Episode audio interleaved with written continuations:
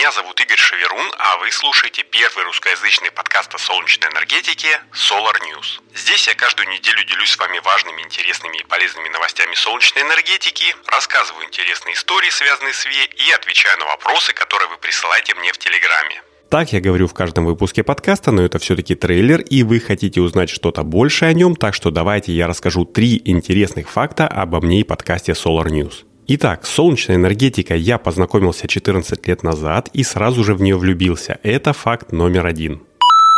Идея подкаста родилась в 2017 году как дополнение к сайту SolarNews.ru, но со временем он стал полноправным партнером как сайта, так и телеграм-канала Solar News. Это факт номер два.